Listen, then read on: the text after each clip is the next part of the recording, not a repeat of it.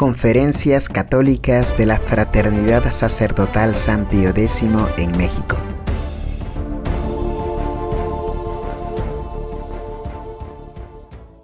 Hola a todos, esto es Conferencias Católicas de la Fraternidad Sacerdotal San Pío X en México y hoy les presentamos una conferencia dictada por el Padre Jesús Mestre en el Seminario de la Reja allá en Argentina que habla sobre la vida de Rosa Hu, sobre el libro que ella escribió en las prisiones de China. Escuchémoslo. Les voy a contar un poquito la historia de, no digo del libro, sino de la traducción. La traducción del libro. Eh, llegó a Martínez, me dijo el padre Fernando Rivero, hará dos años ahora, sería septiembre del 19 creo, eh, el texto del libro y me dice el padre, mire, el padre Couture, Daniel Couture, padre canadiense que yo había conocido el año 84 en Econ, él se ordenaba y yo entraba al seminario, o sea, era, él se iba, yo entraba, ¿no? Ahí lo conocí, estuve en la ordenación de él. Después, alguna vez vino aquí a la Argentina, cuando hubo algún seminarista filipino que se ordenaba, como él eh, había estado de apostolado en, el Próximo Oriente y entre otros países, entre otros eh, la China, el padre Couture pues dice, nos ha mandado un texto que le gustaría traducir al español y no encuentra quien se lo traduzca y nos mandó el padre Rivero, me mandó el texto. Yo cuando vi que eran 250 páginas dije, nanay, nanay, los profesores de vez en cuando nos ofrecemos a traducir textos de nuestro fundador, de Monseñor Lefebvre, pero de gente que no sea así, digamos, tan importante, dedicar el tiempo a eso me parece que no. Así que no. El padre Rivero sigue insistiendo, mire que no encontraron a nadie que traduzca. Bueno, bueno no sé, se, vino el, tiempo de, de, vacaciones de Navidad, de hecho, además me tocaba ir a un campamento con el padre Calcina y tal. Digo, bueno, voy a echar una ojeada a ese libro que me han dicho que es interesante, pero y de repente lo voy leyendo el libro y me quedé atrapado, atrapado por una lectura que van a ver ustedes cuando lo tengan en manos, muy sencilla, muy sencilla y al mismo tiempo em, muy, pero muy, pero muy, pero muy, em, para un católico en los tiempos de hoy, en estos tiempos tan, tan difíciles que tenemos que atravesar, pues eh, una invitación directamente a la perfección cristiana en medio de la dificultad. Me quedé entusiasmado, realmente me quedé entusiasmado. Y entonces eh, directamente le dije al padre Rivero, bueno, hoy me correspondo con el padre Couture, tengo el correo, nos escribimos de vez en cuando. Le mandé, le dije, padre, bueno, yo me encargo, déjeme un, año de tiempo para poderlo terminar. Em, así que por ahí, si ustedes ven que todavía tiene bastantes erratas ¿no? en la traducción, sepan que se debe un poco a las prisas de, la edición. Esto en cuanto al tema de la, traducción. En realidad el, texto que, les, que, pueden ustedes acceder es un texto bastante interesante. La, autora era china, ¿eh? no es por nada. Nació en Shanghái eh, actualmente una, metrópolis muy, pero muy, se tiene 25 millones la población, bueno. Nació en Shanghái, en, eh, antes vamos a ver un poquito las fechas ahora, 1933 nace ella. Em, así que el libro lo escribió en chino. Bueno, yo no lo traduje al chino porque todavía no sé chino. Después ella más tarde lo tradujo al inglés, ella misma, lo tradujo al inglés. Yo tampoco no sé el inglés, así que esto lo sabe hasta, yo no sé nada de inglés, punto final, y sabe que algún día me, el don David me quiera jugar una mala pasada y me mande a algún país de ese tipo, pero no. Pero el mismo padre Couture después lo tradujo, este digo, padre que les digo, el padre canadiense, lo tradujo al francés, y yo traduje finalmente no del chino, no del inglés, sino del francés al castellano. Pero creo que más o menos eh, para seguir la vida de ella no, no hay dificultad. Un poquito las fechas de esta señora. ya falleció, ¿eh? Digo, después vamos a las fechas, ya falleció la señora. Nació en 1933 en Shanghái, decíamos, eh, de una familia evidentemente pagana, no era católica, ni ella, ni, ni, los papás, ni los hermanos, ni nada, ¿no?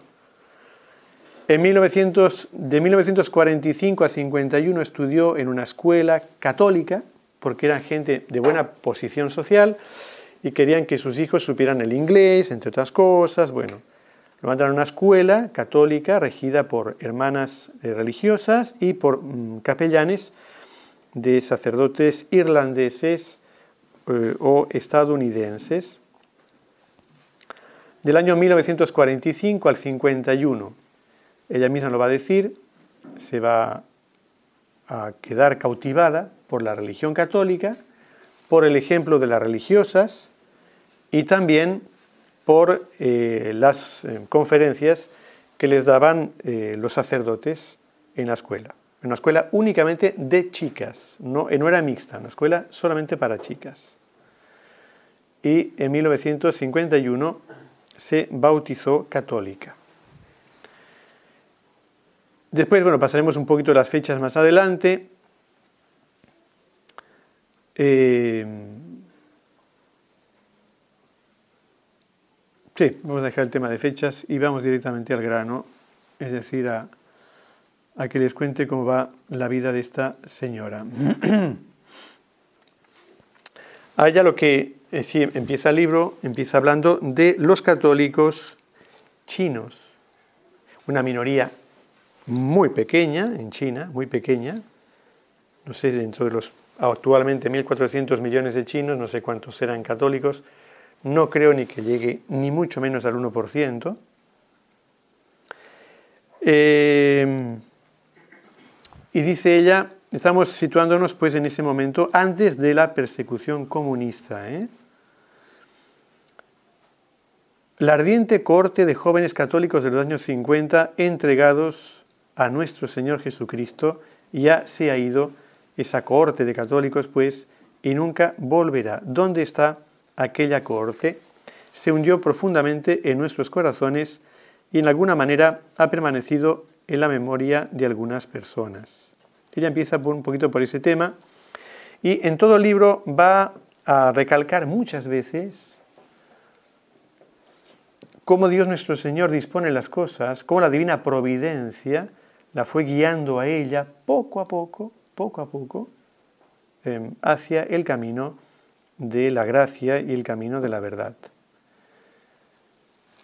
Dios llama, dice ella, siempre son frases muy cortas las que ella usa, no sé si estilo chino qué sé yo, pero así, frases muy cortas, en un lenguaje muy simple, casi diríamos infantil, infantil, de mucha ingenuidad, mucha sencillez.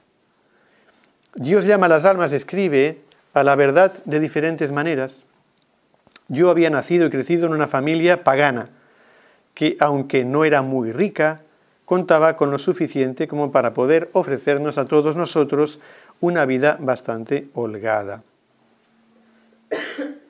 Las escuelas primarias y secundarias a las que asistí estaban a cargo de hermanas del convento del Sagrado Corazón, la escuela primaria del Sagrado Corazón y la escuela secundaria La Aurora, para chicas, que eran conocidas como escuelas para familias nobles o de personas selectas.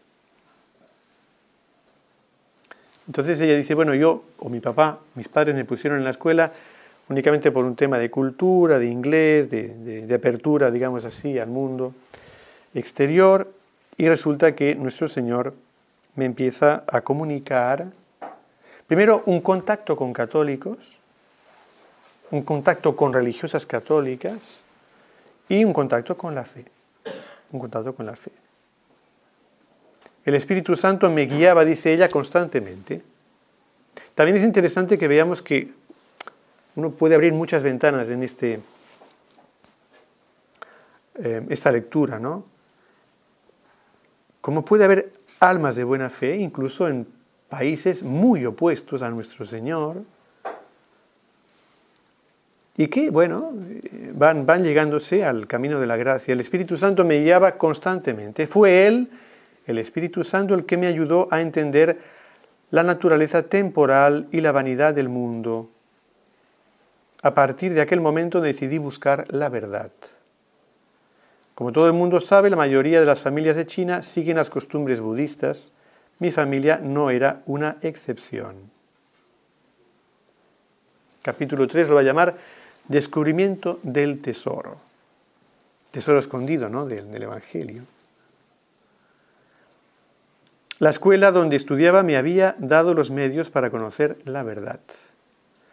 Cuando los comunistas chinos estaban a punto de tomar el control de China, antes de que el Partido Comunista tome eh, la dirección, el cielo se veía muy oscuro. Parecía, 45 a 50, que se acercaba una tormenta eléctrica en la que la Iglesia Católica se tendría que enfrentar con una persecución muy dura.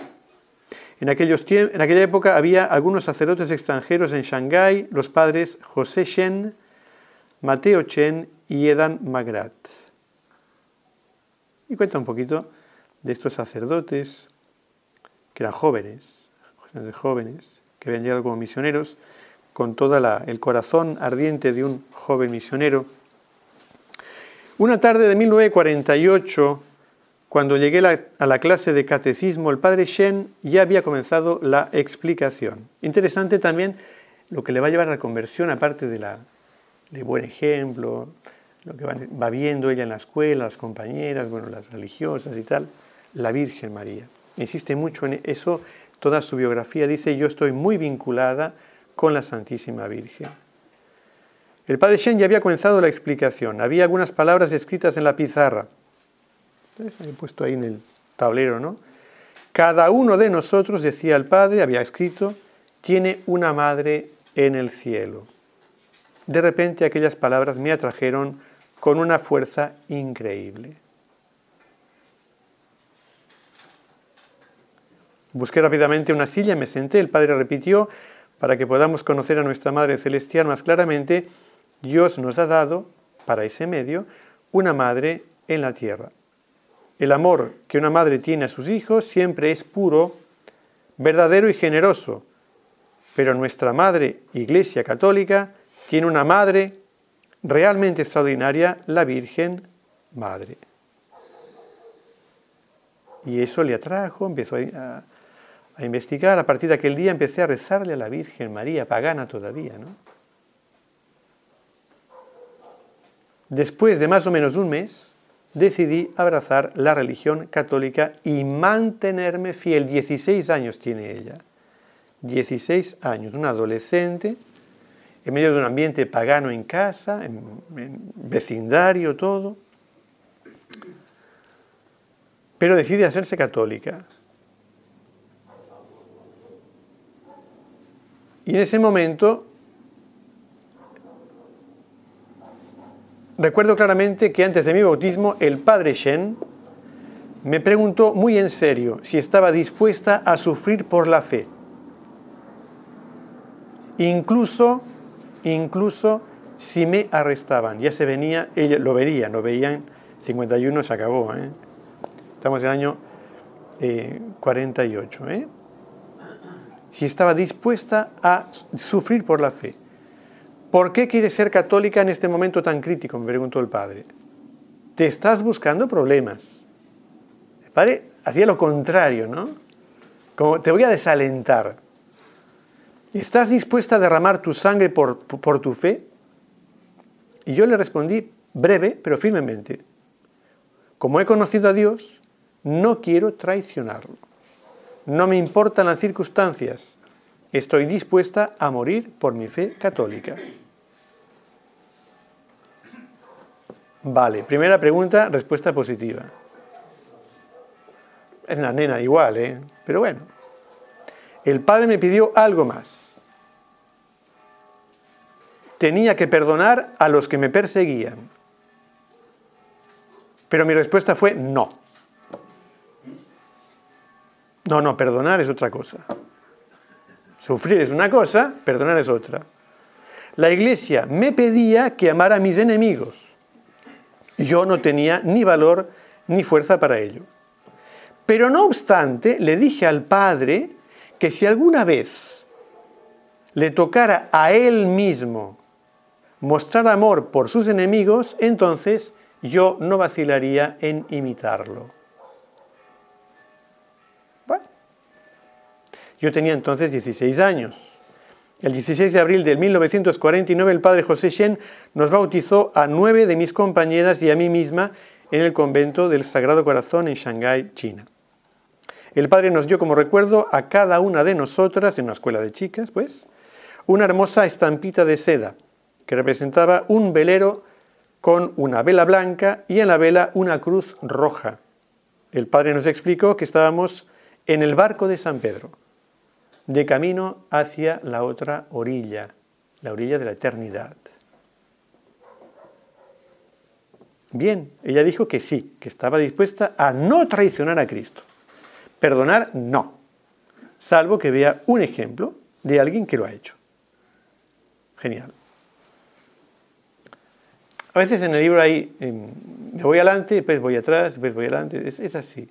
Lo escribió el libro más de 50 años ¿eh? después de, los hechos. Entonces muchas cosas se las va acordando como será, por episodios, ¿no? De vez en cuando verán ustedes eso. 1953 recibí una carta de mi hermano que vivía en Hong Kong.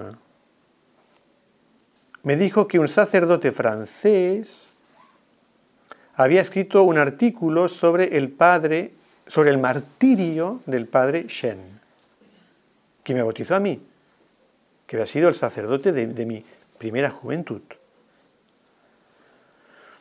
En este artículo, este sacerdote francés contaba que, estando en Hong Kong, fuera del imperio, ya de las, garras de los comunistas, y en el hospital de la, de la prisión, había conocido a un sacerdote moribundo, el padre José Shen. Procuró acercarse a la cama del padre Shen para ministrarle los últimos ritos. El padre Shen se veía muy tranquilo y en paz. Sus últimas palabras fueron que él nunca había, luego lo, vamos a ver por qué, nunca había acusado a nadie. Los chinos pedían a los católicos que acusaran, delataran a todos y cada uno de sus compañeros para poderlos echar en prisión. El padre dijo que él nunca había acusado a nadie, ni había dado información que pudiera haber perjudicado a nadie, y que perdonó a todos sus perseguidores. Luego abrió los brazos en cruz y dijo, somos seis, sacerdotes seis, todos somos mártires de Cristo. De hecho, lo va a explicar muchas veces. Morían en realidad estos sacerdotes porque los habían torturado de modo, no, tal vez cruelísimo, pero sí prolongadísimo y, bueno, si no los dejaba locos era casi, casi lo mismo, ¿no?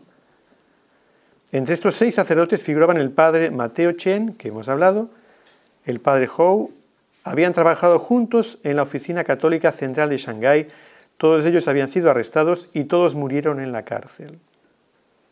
Lo que el padre Shen me había dicho era lo que realmente pensaba. Entonces ella se sintió realmente muy comprometida a decir, bueno, si, si yo he prometido fidelidad a Cristo en mi bautismo, y, además le he dicho al padre, le había dicho al padre que si yo veía un ejemplo de perdón, yo también perdonaría, pues adelante, adelante. 1949, el mismo año de su bautismo, el Partido Comunista Chino tomó el poder en la parte principal de China.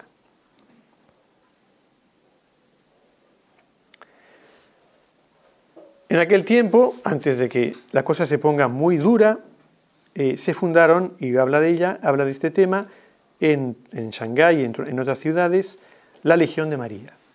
La Legión de María, eh, un padre en concreto que después verá, volverá a ver otra vez en, eh, al final de su vida, el padre, un padre irlandés, si no recuerdo mal, el padre Edan McGrath, fundó cientos de presidia en toda China. En particular, fundó seis en mi escuela, La Aurora, para chicas. Éramos más de 100 miembros en la escuela de la Legión de María. Y ella dice, Nuestra Señora elige siempre a, los más débiles. La, la joven Legión de María era el objeto principal del Partido Comunista Chino. En octubre de 1951, dice, casi todos los periódicos de China publicaron la siguiente noticia en letra grande y en la portada, la Legión de María es una organización contrarrevolucionaria. Y ella era miembro de la Legión de María enseguida, ¿no? En 1951 arrestaron algunos miembros y prominentes de la Legión, incluidos el presidente y el vicepresidente del Senado de Shanghái. Uno de ellos, el señor Francisco Chen, fue condenado a 12 años de prisión. Tenía siete hijos. La menor de sus hijas nació durante el arresto. Más tarde lo condenaron a muerte en un juicio público en 1960, después de que un representante oficial del partido lo sorprendiera enseñando la fe a sus compañeros de celda.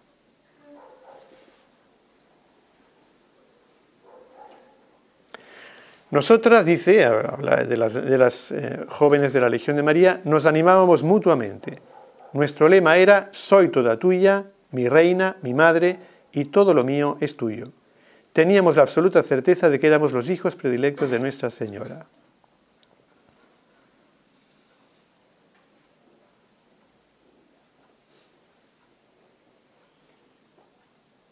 cuenta, bueno,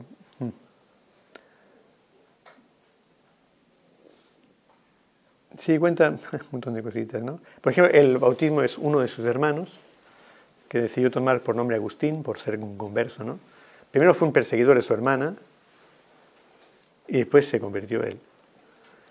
El día que se, que, se, que se bautizó, el 52, marzo del 52, quiso el propio, el propio obispo de, de, Shanghái ser el, el, que lo bautizara y le dijo, terminada la ceremonia, después de la ceremonia el arzobispo, Monseñor Kung, habló un poquito con nosotros y nos, y nos dio unos rosarios de imágenes sagradas. Por último nos animó, tenéis que agradecer a Dios, todavía os esperan muchas pruebas. Hay que avanzar paso a paso. Consagraos a Nuestra Señora, procurad llegar a la cumbre de la montaña espiritual. En 1951 dice, yo había sido nombrada presidenta del Presidium Madre Siempre Virgen en la Escuela de la Aurora. O sea, era presidenta de, una asociación antipatriótica. Era realmente contrarrevolucionaria, ¿no? y por lo tanto eh, le podía costar muy caro.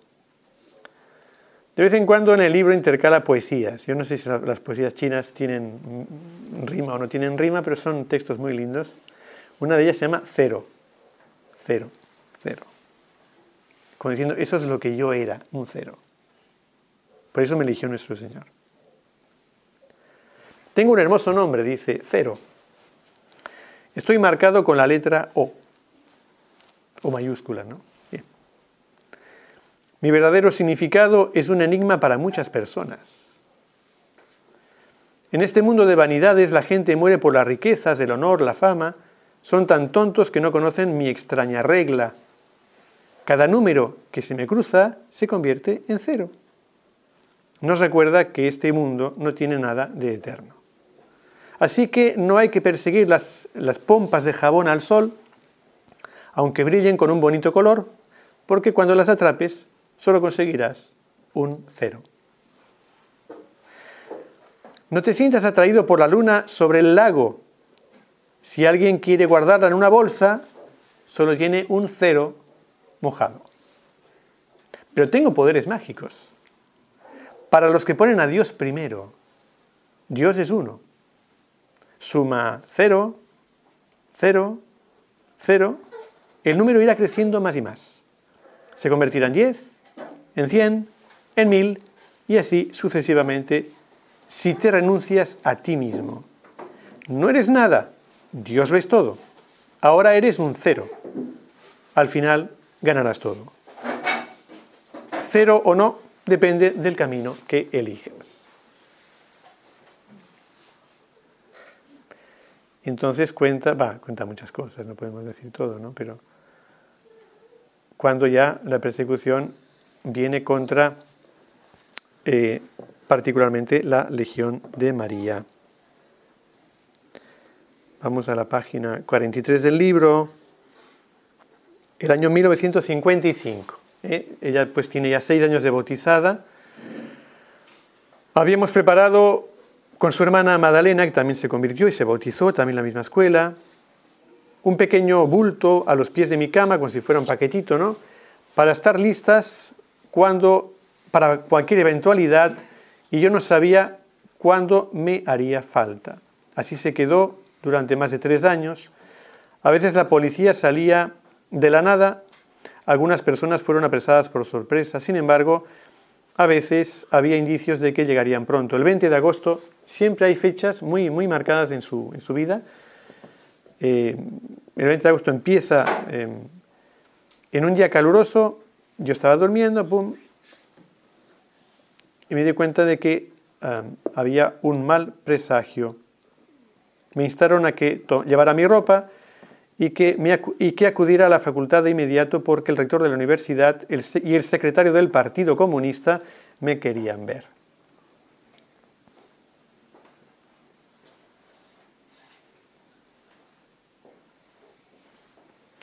En aquel momento era el momento de poner a prueba mi fe. Inmediatamente recordé las enseñanzas del padre Shen, les habían dicho, usar las tres negaciones y resistir la tentación del diablo. Las tres negaciones eran no escuchar, no leer y no responder.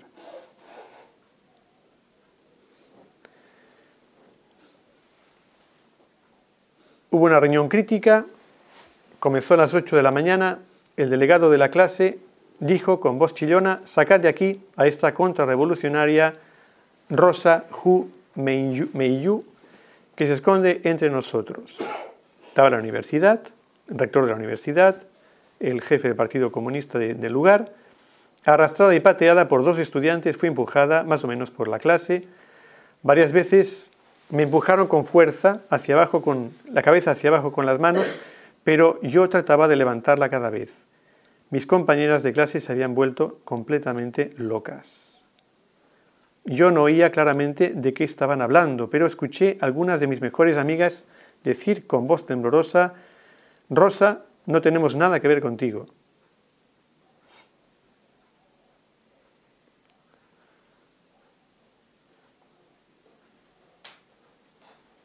Mi hermana, que estaba conmigo, dice, me habló inmediatamente en el dialecto Nimpo. Me temo que no podrás soportar las pruebas y que te conviertas en un Judas. Yo le dije, te pido, por favor, que pases el aviso a los sacerdotes de que yo, Rosa, preferiría morir antes que traicionar a la iglesia, pero ten cuidado, se está acercando la tormenta.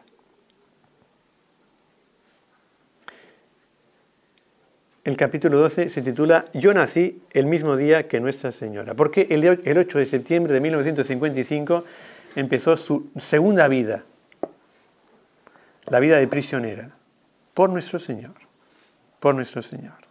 8 de septiembre de 1955, alrededor de las 10 de la noche, cuando yo estaba ya en la cama, vino de repente una compañera de clase y me instó a que me levantara. Mira, le dijo enseguida cuando llegó ante el, ante el director de la universidad, mira esta notificación de arresto. Está fechada del 3 de septiembre, lo hemos intentado todo por ti, pero parece que ha sido en vano. A partir de hoy, 8 de septiembre, tenemos que detenerte. Y empieza la primera persecución o primera prisión, de, de Rosa. Y solo por el título de ser católica, acusada de ser presidenta de la Legión de María y por lo tanto una contrarrevolucionaria. El 8 de septiembre, en la fiesta de la Natividad de la Santísima Virgen, Dios eligió que yo, junto con otras más, fuera encarcelada en ese día porque quería que naciéramos en la prisión con la Virgen María. Estamos empezando otro tipo de vida sacrificada y dejando a un lado todo lo que pertenecía al pasado. Iba contando poco a poco, primero fue aprisionada ahí en Shanghái, en la misma ciudad, en una cárcel, cuyos detalles eh, les dejo a ustedes que lo lean, en cuanto a la estrechez, en cuanto a, las penurias que tuvo. los comunistas nunca la torturaron físicamente. Lo que querían era quebrar, quebrar la cabeza, que uno mismo se doblegara ante el pensamiento ateo y anticristiano. Es, la tortura psicológica, la tortura psicológica. He experimentado, dirá, todo tipo de sufrimiento, pero ninguno de ellos tan sofocante como el interrogatorio. Durante mis ocho primeros meses de prisión me sometieron hasta 120, a 120 interrogatorios. El, interrogatorio tenía lugar a veces en la mañana y a veces a medianoche. Cuando oía que el guardia ponía una placa de bronce en el suelo donde estaba escrito mi, mi número de prisionera y me gritaba, afuera, 1138. Tenía que dejar la celda de inmediato e ir a la sala de interrogatorios. Y cuenta cuántas horas a veces tenía que pasar siendo interrogada. Durante estos interrogatorios yo siempre mantenía la boca cerrada y permanecía en silencio. Además, no mostraba ninguna expresión en mi rostro, ni favorable ni desfavorable. Sentía pena por los católicos que me habían denunciado. Eh, ante el miedo, ¿eh? ante el miedo también hay, y lo va a contar, ¿eh? Un día vino un sacerdote apóstata, sacerdote apóstata, ¿eh? A tratar de disuadirla de que deje de ser católica, que no vale la pena, que no. Dos días después vino un sacerdote cantonés de, cerca de ahí, a quien, yo, a, quien, a quien perdón, yo no conocía bien. Soy sacerdote, me dice. Todo lo que tienes que hacer es reconocerlo, reconocerlo todo sin miedo y dejarme asumir a mí la responsabilidad de tu alma ante el trono de Dios. En realidad tienes que saber que hay que reprobar al obispo del lugar, a Monseñor Kuhn, porque no os ha dado una explicación clara a los jóvenes. De hecho, registrarse como miembro de la Legión de María y admitir que Monseñor Kuhn es un contrarrevolucionario no supone en absoluto contradecir la fe. Aquel sacerdote obviamente no había venido con intenciones amistosas. Entonces yo le respondí, en lo que a usted se refiere, yo no voy a seguirle ni a usted ni a los supuestos sacerdotes que han engañado y se jactan ante el Señor. Usted me ha dicho que asume toda mi responsabilidad, pero yo me pregunto quién será responsable de su propia conducta. Cuando se presente ante el trono de Dios, será demasiado tarde para arrepentirse. Se lo dice una chica de 18 años, un sacerdote que abandonó la fe. Yo, yo, yo, yo, cada quien responderá personalmente ante nuestro Señor. No sé cómo se va a arreglar usted, Padre, pero yo no quiero, no quiero, le he dicho a nuestro Señor que no lo quiero traicionar.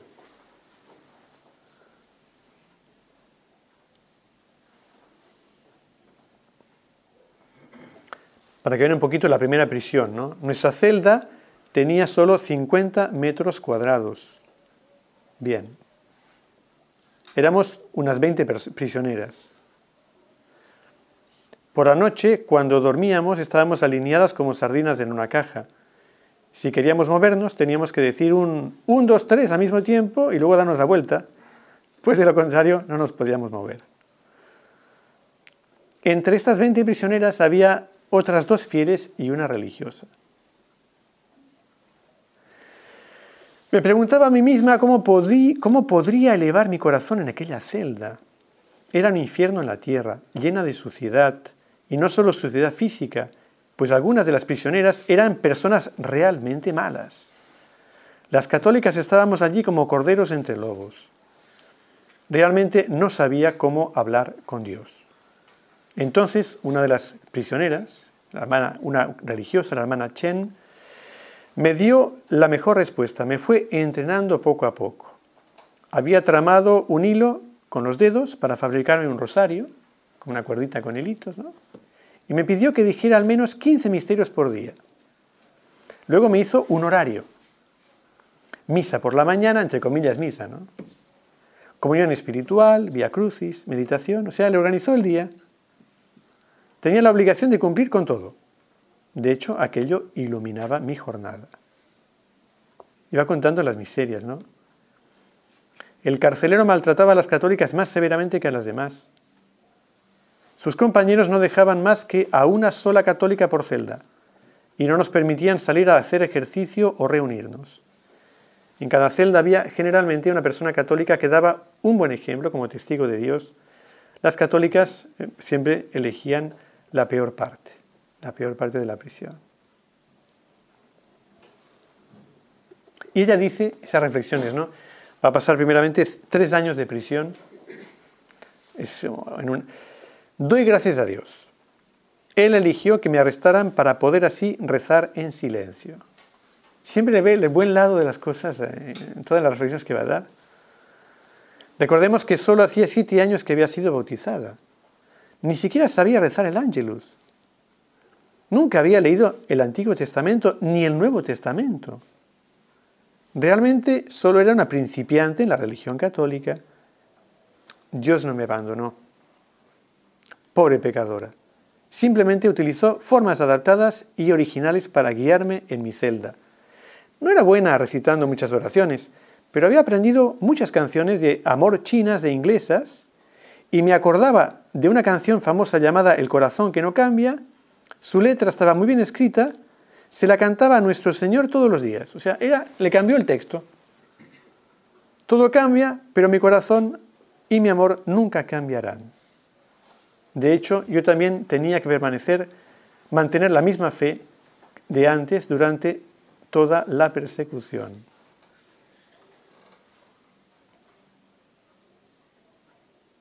Había otra canción en inglés que cantaba a menudo cuando aún vivía con mis padres. Nuestro Señor es mi amor. Me quiere más que a nadie. Recuerden que, van a ver ahora, ellos no podían, ni, ni, mucho menos recibir sacramentos, ni ir a misa, ni mucho menos, tampoco no podían rezar en público no podían profesar la, religión católica en público. El año 57, eh, dos años, casi tres años después de haberla prisionado la primera vez, la sueltan, la sueltan y la dejan ir a su casa para que se lo piense bien. Para que se lo piense bien. Y es, es terrible porque los comunistas sabían que si te sueltan, te dejan ir a tu casa, te lo vas a pensar dos veces, porque luego ves a tu casa, a tu ambiente, a tu comodidad, y ella era de sociedad, ya digo, familia bastante bien, bien, bien, bien colocada. Y lo que queremos es quebrar tu cabeza. Y ella lo sabía, ella lo sabía, ella lo sabía.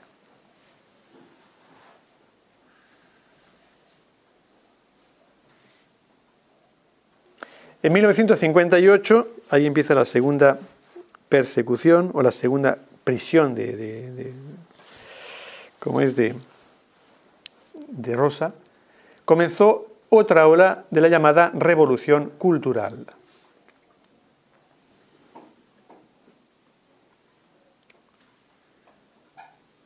El 12 de septiembre, siempre fiestas de la Virgen, 8 de septiembre primera prisión, 12 de septiembre, segunda prisión, Santo Nombre de María. A las 3 de la tarde, un policía vino a nuestra casa, tomamos nuestros paquetes ya preparados y nos despedimos de nuestras niñeras. Les pedimos que ocultaran aquella mala noticia que asustaría a nuestra madre todavía pagana. Fue nuestro segundo arresto. Sabíamos que en aquel segundo llamamiento de Dios íbamos a sufrir. El policía nos separó a mi hermana y a mí y los enviaron a diferentes centros de eh, reclusión. Me decían, y eso se lo van a repetir durante un montón de años, durante 25 años, se lo repetían todos los días, me decían que me, liberarían tan pronto como renunciara a mi fe católica. Cualquier momento de la prisión, firma, y te dejamos ir a tu casita, y aquí no pasó nada. Nada. Y yo estaba decidida a no hacerlo, aunque aquello supusiera el final de mi futuro e incluso de mi vida. decidí cargar la cruz y seguir el llamamiento de Dios. Lo alabé por concederme sufrimiento y recé por una, por una bendición especial de Él. Estaba decidida a seguir el camino que Él me dispusiera sin posibilidad de arrepentirme. Pocos días después de mi llegada a la prisión de la ciudad de Shanghái, me llamaron a la oficina del director para, para firmar mi sentencia, siendo que no hubo juicio. Y ahí le dan la sentencia. Recibí mi sentencia de 15 años de prisión. En ese momento ella tiene 20, 22, 23 años. Calcula, calcula. Recuerdo haberle dicho a nuestro Señor, ahora debo romper mi frasco como María Magdalena, como lo hizo Santa María Magdalena, y derramar por ti todo lo que tengo. Qué maravilloso es tu amor por mí. Tú llegaste a morir por mí en la cruz ¿Cómo puedo amarte lo suficiente para corresponderte?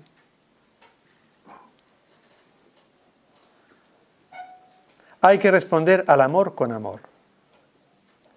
Me pareció escuchar a Judas, susurrándome, eres tan joven, puedes hacer mucho por la iglesia, ¿por qué quedarte en la prisión? Tu padre era muy rico, ¿por qué no recibir su herencia y dársela a los pobres? Pero tenía que renunciar de mi fe para hacer eso. No. No podía arriesgarme a perder mi alma, ¿no? Y dice ella, en este mundo el sufrimiento solo dura un tiempo. Y la resurrección solo puede llegar después de la crucifixión. El domingo de Pascua por la mañana, una dulce llamada María le dio a Santa María Magdalena una vida y una fuerza renovadas. Confié en la misericordia de Dios y descansé en su amor. Entonces fui sentenciada a servir en un campo de trabajo, en una granja, en la provincia, en un lugar de la provincia de Anhui.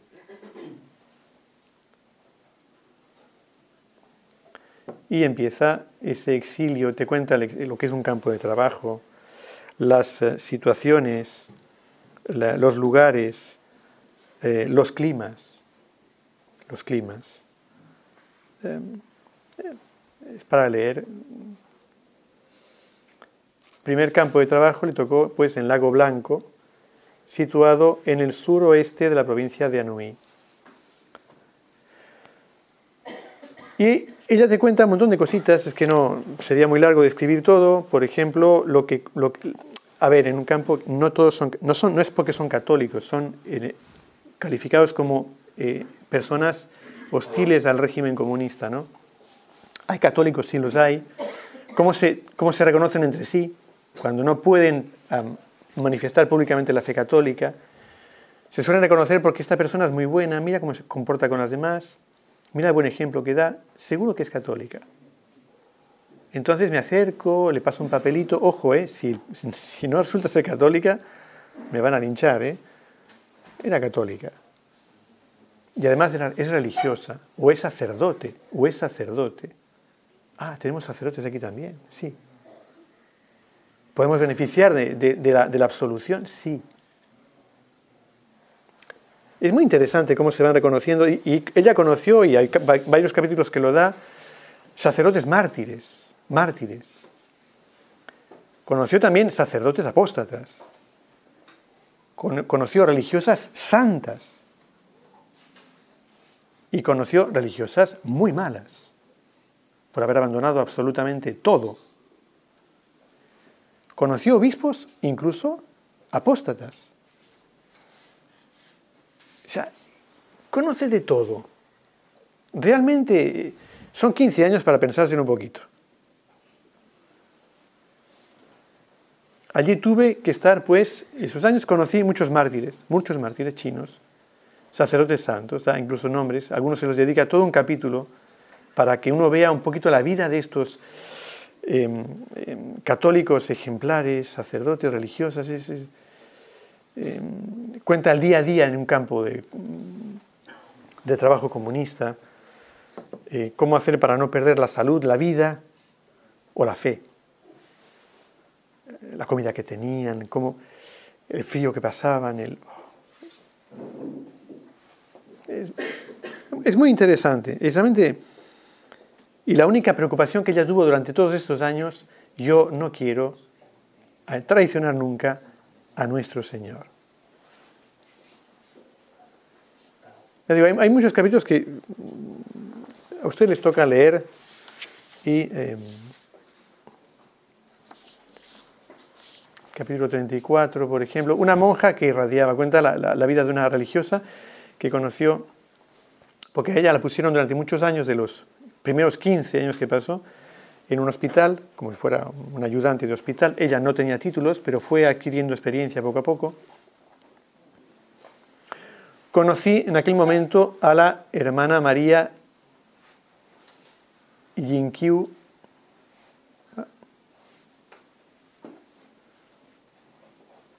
Teníamos poco para comer, aparte de algunas zanahorias podridas o hierbas silvestres.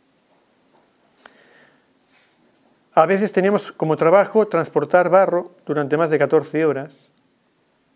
Yo, la más joven entre aquellas feligresas, no tenía mucha paciencia para sufrir y la hermana me solía animar diciéndome, en este mundo, que no dura, Dios nos ha elegido como testigos suyos.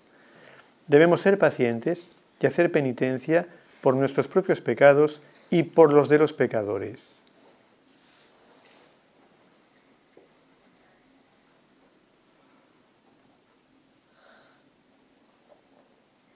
Bueno, un montón de...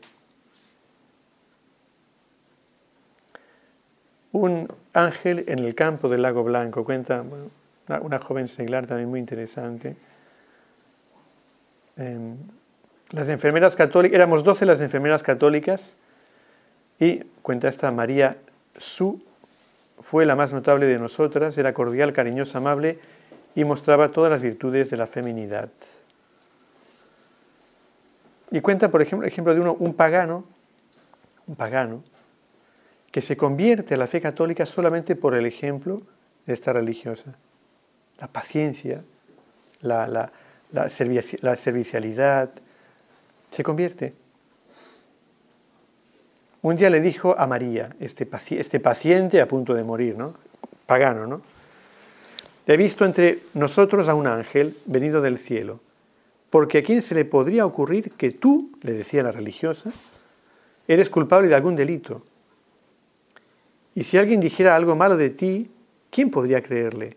Hay tantos ángeles, sabía este, este señor, eh, que había católicas, ¿no? Tantos ángeles a mi alrededor, más bien debería decir, en todo el mundo se pueden encontrar en algún lugar personas más compasivas con los pobres y los que sufren que vosotras, que sois católicas romanas y cuenta cómo fue bautizado antes de morir. Hay muchos bautismos que, que cuenta así de,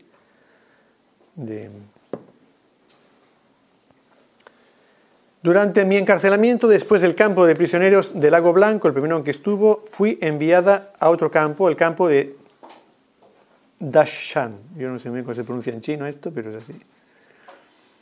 Este último campamento era una verdadera pesadilla. Estaba situado al norte del río Amarillo y el segundo río más grande de China. El clima era muy duro, muy caluroso y seco en verano, con temperaturas que alcanzaban los 43 en verano, cuando había que hacer tareas pesadas en el huerto y la temperatura bajaba hasta menos 34. Yo nunca estuve a menos 34. Lo más a menos 20 en Econ pero un ratito solo. ¿eh? Menos 34 en invierno. Nos alojábamos en cabañas sin ventilador en verano y sin estufas en la temporada de frío. Luego te dicen, no, no sin estufas, prácticamente con lo opuesto. O sea que si no te morías de, de frío esa noche, le dabas gracias a Dios. Cuenta un montón de detalles, ¿no? Las ventanas y las puertas estaban también muy estropeadas. A veces el viento fuerte soplaba con tanta vehemencia en nuestras cabañas que, hubiéramos sido, que hubiera sido casi lo mismo que vivir al aire libre. Y luego te va contando que en definitiva estuvo allí 15 años. Cuando terminó los 15 años de la primera, de la prisión, de la sentencia firme, ¿no? Dicen, no, pero pará, ¿eh? No se acabó nada, ¿eh? 15 años de... Pero ahora viene la... Es que luego lo reenganchamos a la gente. ¿Cómo? ¿Sí? Luego están los post-prisioneros. Eh, a vos te tocaron 10 años más. ¿Pero en serio? Sí. No salís a ningún lado acá.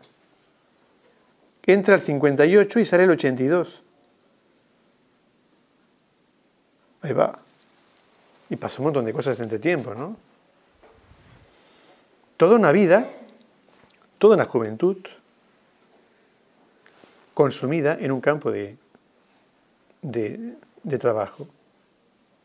Va, te cuenta un montón de cositas. Un, capítulo se llama Las alegrías de la granja.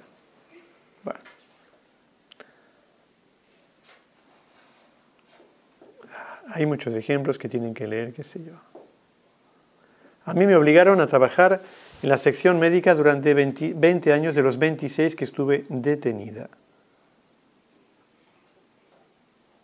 Toda la vida en una prisión.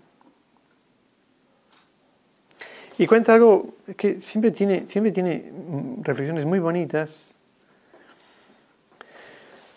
Un año después de mi arresto, el gobierno me sometió a un régimen de aislamiento en un intento de hacerme sucumbir a su ideología diabólica.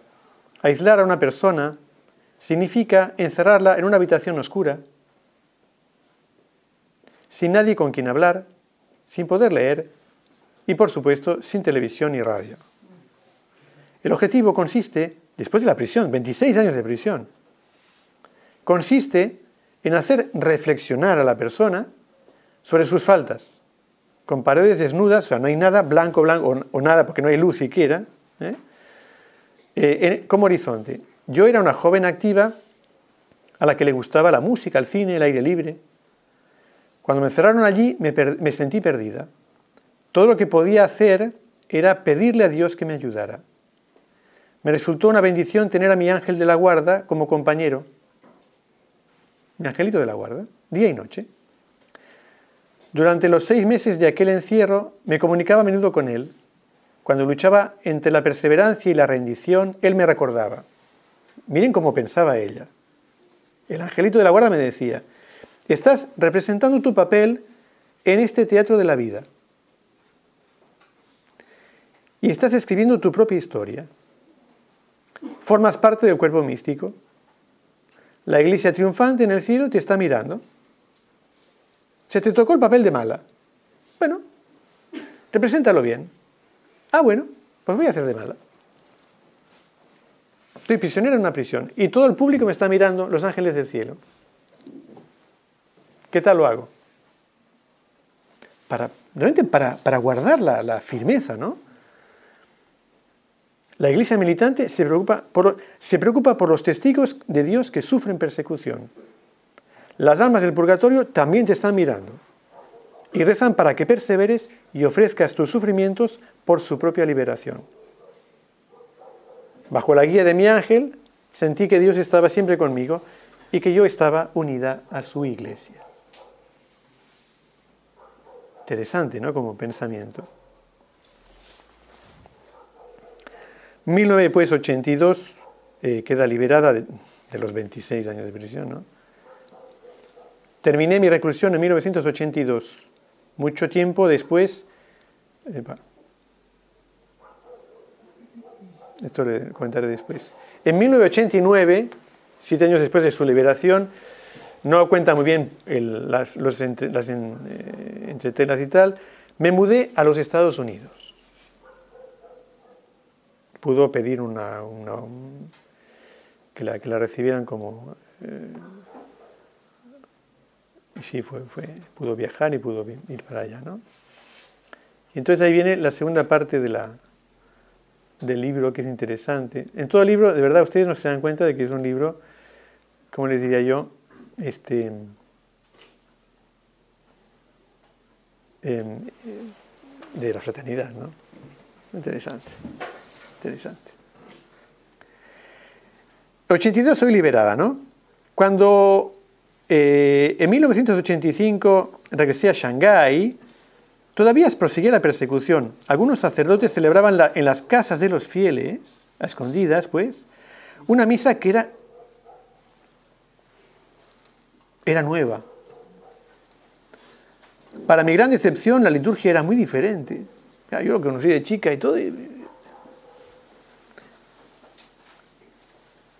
¿Qué ha pasado en nuestra iglesia? ¿Por qué habían cambiado este, este rito? Me sentía realmente perpleja. China no sabía nada del Concilio Vaticano II.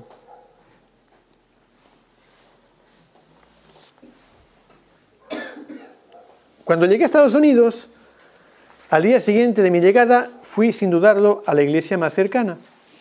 Para mi sorpresa, vi a muchas personas recibir la comunión en la mano.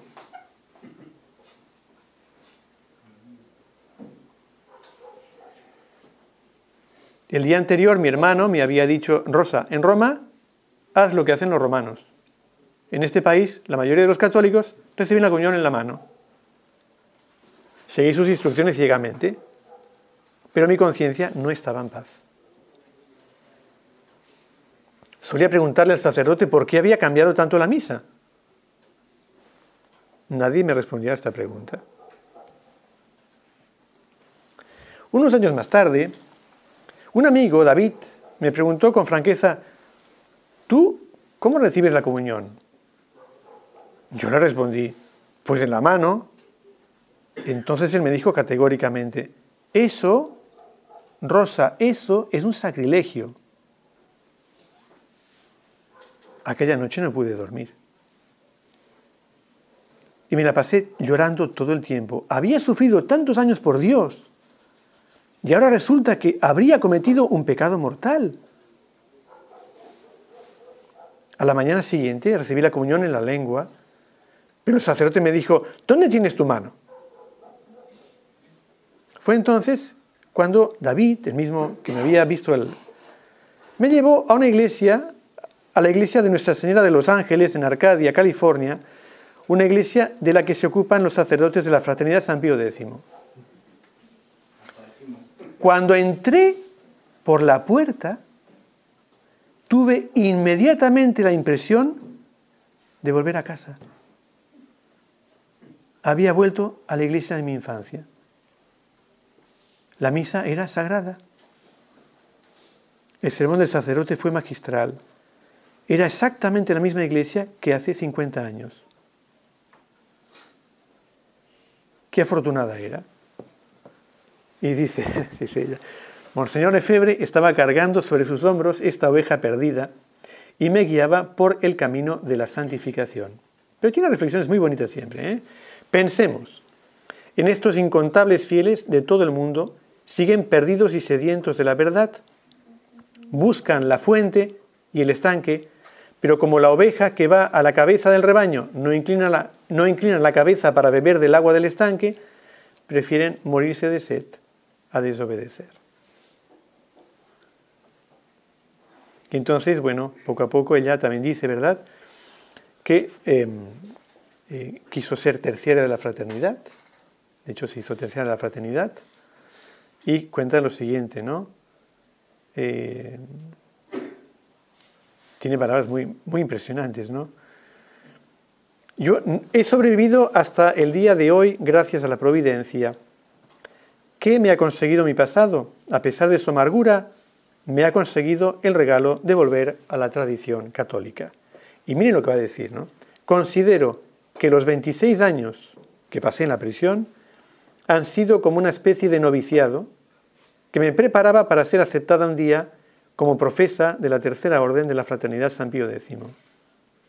Dios quería que me negara a que me negara a mí misma para ser hija suya y que abandonara este mundo y siguiera a nuestro Señor, como lo hizo nuestro querido Monseñor Lefebvre.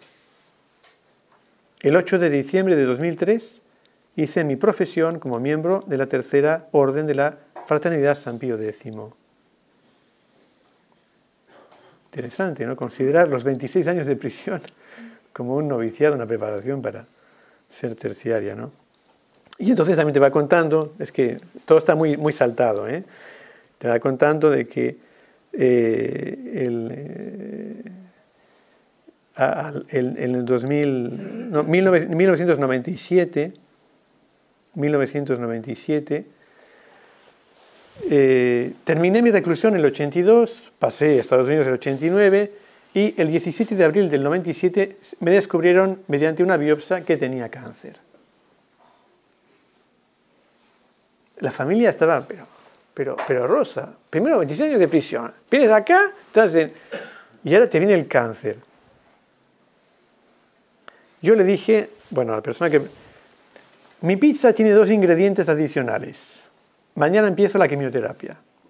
Ella se puso a llorar. ¿Por qué? me dijo, tu sufrimiento no termina nunca. Y yo le dije, porque Dios me ama. Porque Dios me ama. Y de hecho, bueno, eh, tuvo una, primera, quimioterapia en el 97, aparentemente también por intercesión, porque rezó y tal y tal, eh, más o menos que se salió del primera, primer cáncer y en 2011 le volvió otra vez a, tomar el cáncer y entregó su vida el, el 2012, ¿verdad? falleció este año del 2012 de, de cáncer. ¿no? Pero que es muy interesante es eh, cuando leemos esta, esta, vida de esas personas que, ya digo, durante, pensemos, ¿no? 25 años no tuvo misa, no tuvo comunión, no tuvo confesión, nunca pudo rezar en público.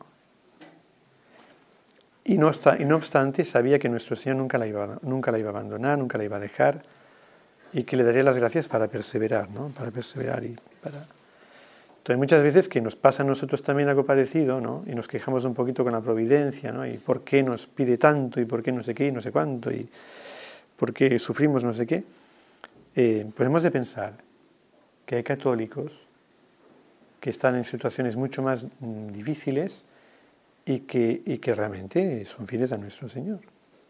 Son fieles a nuestro Señor. Cuando lean estas páginas, porque les va, les va a hacer muchísimo bien esto, van a ver eso, ¿no? que, nuestro Señor nunca nos va a dejar eh, abandonados, nunca, nunca. Eh, siempre estará ahí su gracia, siempre nos va a acompañar, siempre podremos eh, acudir a Él con, toda confianza y, saber, y saber eso, que, hay almas así de generosas y de, sufridas que, nos han precedido en el, en el camino. ¿no? Yo creo que está la lectura de este libro de la cual he saltado muchísimos aspectos, este, les, va, les va a ser muy, muy alentadora, muy alentadora. Van a descubrir cosas que, no se imaginan que puede haber en, en almas contemporáneas, ¿no? tan, tan bendecidas por la bondad de Dios.